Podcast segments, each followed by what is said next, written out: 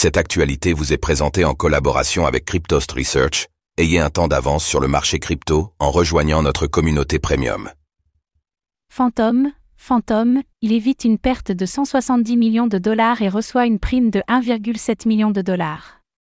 Après un hack sur un wallet de la Phantom Foundation le mois dernier, cette dernière a récompensé un chercheur en sécurité avec une prime de 1,7 million de dollars.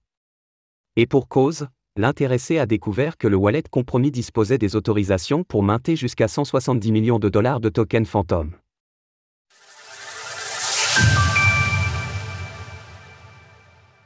La Phantom Foundation verse une prime de 1,7 million de dollars. Lundi, la Phantom Foundation a dévoilé qu'un chercheur en sécurité l'avait alerté sur un problème le mois dernier, qui aurait pu conduire à des pertes allant jusqu'à 170 millions de dollars en tokens Phantom.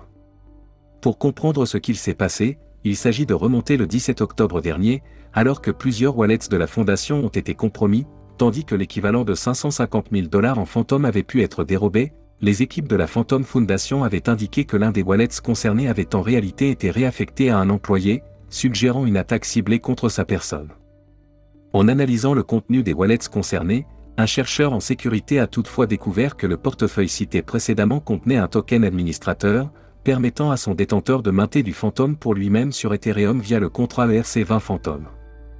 En reconnaissance de ses travaux, le chercheur en sécurité dont l'anonymat a été préservé a reçu une prime de 1,7 million de dollars. Le risque a été rapidement atténué. En reconnaissance de sa contribution, la Phantom Foundation a accordé au chercheur une prime de 1,7 million de dollars. Avec l'accès de l'attaquant à ce portefeuille, les dommages potentiels auraient pu s'élever à 170 millions de dollars, sur la base du prix du token à l'époque, bien que cette estimation ne prenne pas en compte la liquidité insuffisante du marché pour absorber pleinement les jetons. Malgré la tournure positive de ces événements, plusieurs questions peuvent être soulevées. Par exemple, s'il est curieux qu'un portefeuille de la Phantom Foundation puisse être reconverti en portefeuille personnel, il est encore plus curieux que ceci soit fait en laissant le D-Wallet en possession d'un token pouvant influencer la quantité totale de Phantom disponible sur le marché.